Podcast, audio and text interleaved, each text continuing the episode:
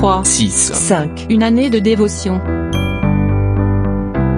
Je changerai sa vie. Il sera pour toi un mari et un père pour vos enfants.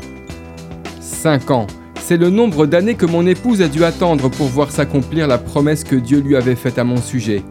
Un temps d'attente interminable où elle a dû faire face à un homme totalement réfractaire à l'évangile, dont la vie était jalonnée de drogue et de violence. Pourtant, un jour, alors que rien ne le laissait présager, cette promesse s'est accomplie. Dieu a touché mon cœur et cela a changé notre vie. Les gens connaissant notre histoire demandent souvent à mon épouse comment elle a fait pour ne pas craquer quand tout semblait aller à l'encontre de cette promesse. Elle répond invariablement Dieu m'avait fait une promesse, alors je m'y accrochais de toutes mes forces.